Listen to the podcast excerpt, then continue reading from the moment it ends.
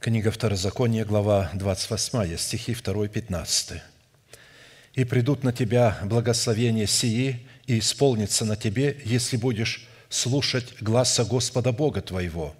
Если же не будешь слушать гласа Господа Бога твоего и не будешь стараться исполнять все заповеди Его и постановления Его, которые я заповедую тебе сегодня, то придут на тебя все проклятия сии и постигнут тебя».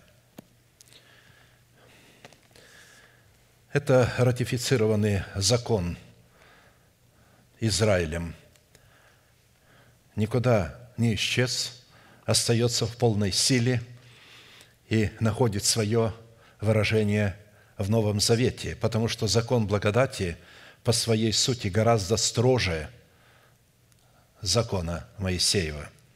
Смысл заложенный в этой обетованной заповеди – исполнение которой призвано низвести на нас все имеющиеся блага, содержащиеся в завете, который мы заключили с Богом, таков. Для вхождения в нетленное и неисследимое наследие Христова необходимо не искать благословения, а сосредоточиться и сфокусироваться на слушании и повиновении глазу Господа в устах Его посланников, о благословениях же позаботится Бог, так как это Его прерогатива – Здесь имеется в виду именно то, что с какой бы максимальной скоростью мы не путешествовали, если мы будем фокусироваться на поисках Бога и на совершении Его воли, то Его благословения будут двигаться еще быстрее и обязательно настигнут нас. Слово «настигнут» они догонят. Даже если мы будем удаляться от них, потому что мы преследуем не благословение, а преследуем поиск Бога – то эти благословения начнут двигаться еще быстрее. Они догонят нас. Так говорит Господь, а вот на кого я презрю, на смиренного и сокрушенного духом, и на трепещущего пред Словом Моим. Исайя 66, 2. Во-первых, само по себе библейское смирение – это результат, который обнаруживает себя в кротости наших уст, выражающих добровольное согласие с тем, что Бог позволил нам иметь. То есть кротость – это когда мы действуем в границах Слова Божия. Мы обуздываем себя Словом Божиим, исходящим из Его уст, точно так, как сам Небесный Отец обуздывает себя Своим Словом. Поэтому кротость, как свойство таковое, исходит от самого Небесного Отца – потому что Он обуздывает свои уста своим словом, исходящим из Его уст, и действует в границах этого слова – а посему великое приобретение быть благочестивым и довольным, ибо мы ничего не принесли в мир явно, что ничего не можем и вынести из него. Имея пропитание и одежду, будем довольны тем». 1 Тимофея 6, 6, 8. То есть Писание не рекомендует, а просто повелевает нам довольствоваться тем, что мы имеем – и это информация. Эмоция никогда не будет довольствоваться. И глаза никогда не скажут «довольно».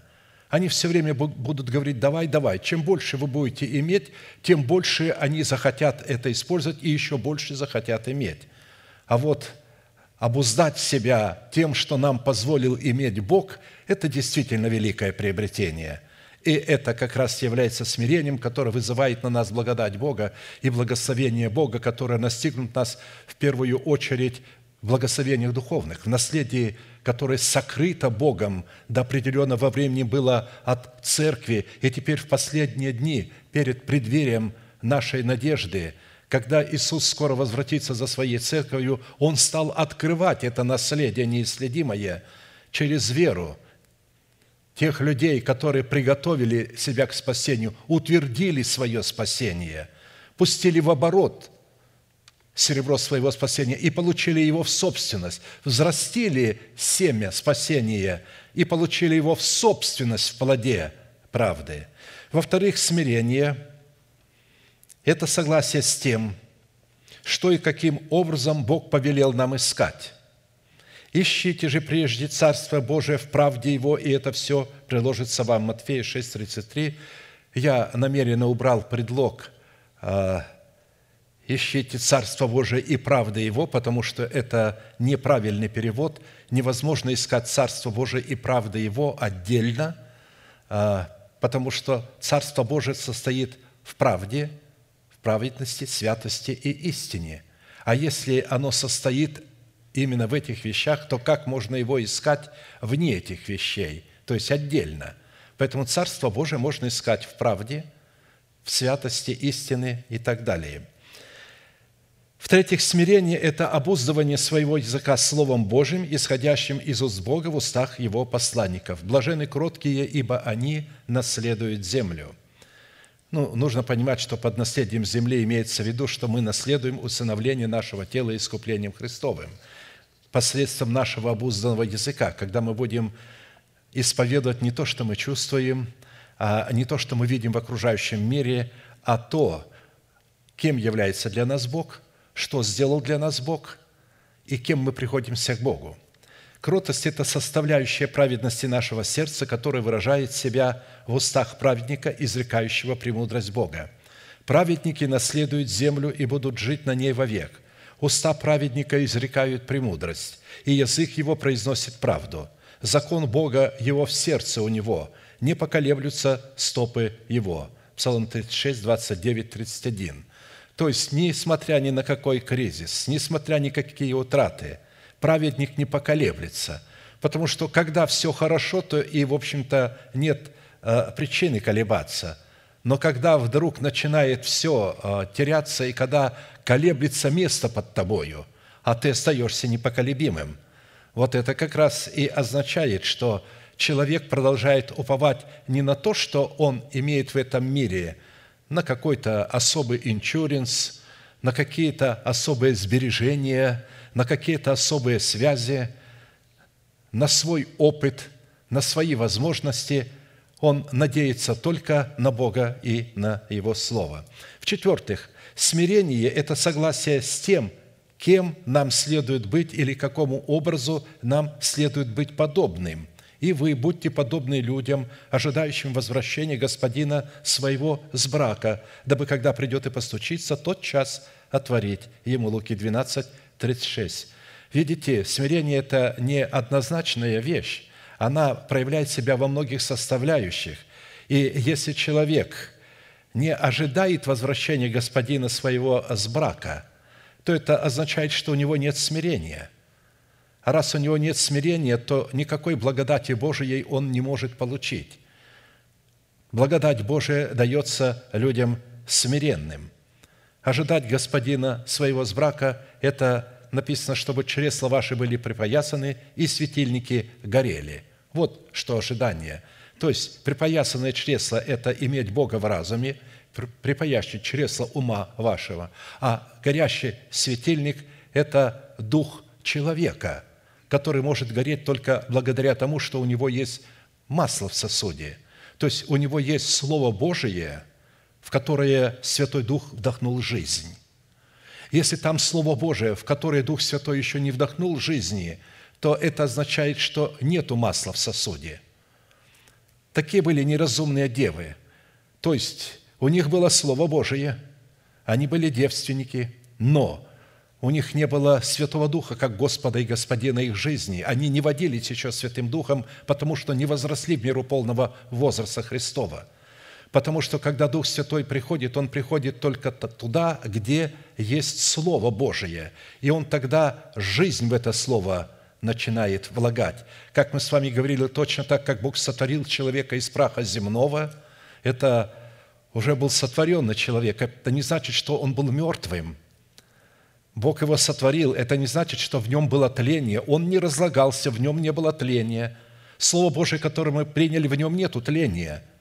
Но для того, чтобы это тело могло жить, Бог вдохнул в лицо его дыхание жизни – и стал человек душою живою. Точно так, до тех пор, пока Дух Святой не придет и не вдохнет жизнь, не раскроет значимость истины, которую мы приняли в свое сердце в формате начальствующего учения Христова в 12 основаниях стены Вышнего Иерусалима. То есть а, а, мы не сможем отвечать требованиям людей, которые ожидают возвращения Господина своего с брака.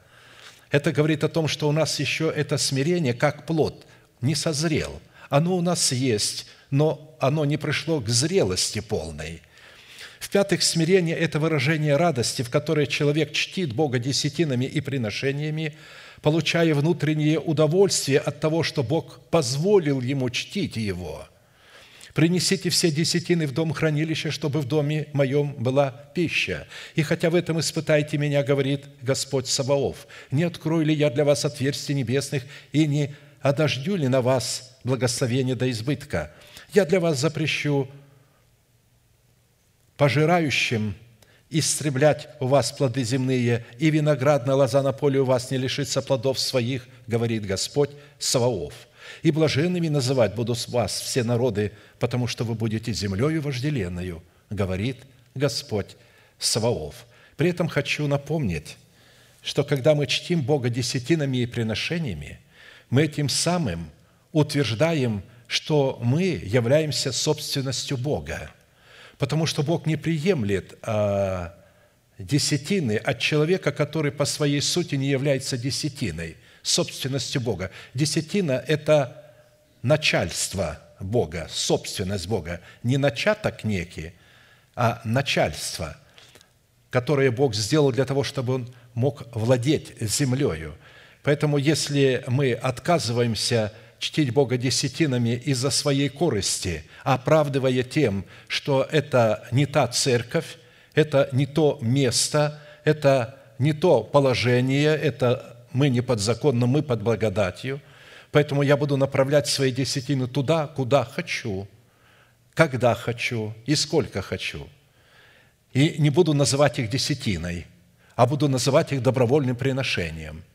Хочу отметить, что если добровольное приношение – не облечено в формат десятины, то есть, ну, принадлежащее Богу. Если вы приносите добровольное приношение, вы же в собственность Бога отдаете, тогда оно должно являться десятиной. Что такое собственность Бога? Это десятина.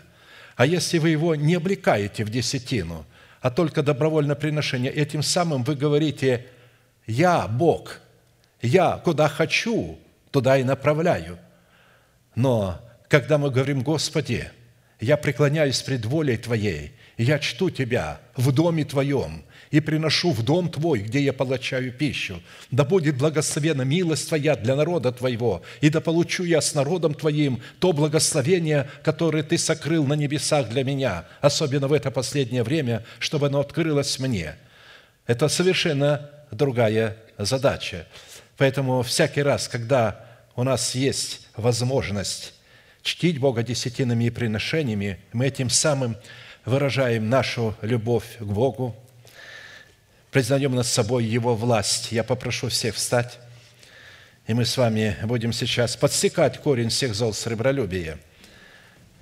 Всякий раз, когда мы отделяем десятины приношения, которые находятся в нашем распоряжении, но не являются нашей собственностью – мы этим самым подсекаем корень всех зол сребролюбия. И таким образом мы не даем возможности демоническому князю Мамону владеть над нами, потому что Мамона владеет всем миром и всем христианством, которое не чтит Бога десятинами и приношениями в соответствии предписаний. Они не приносят в Дом Божий, они ищут каких-то генералов, каких-то евангелистов, которым они постоянно отправляют, они как говорится, membership, они сделались членами вот этих вот движений. На самом деле это клубы.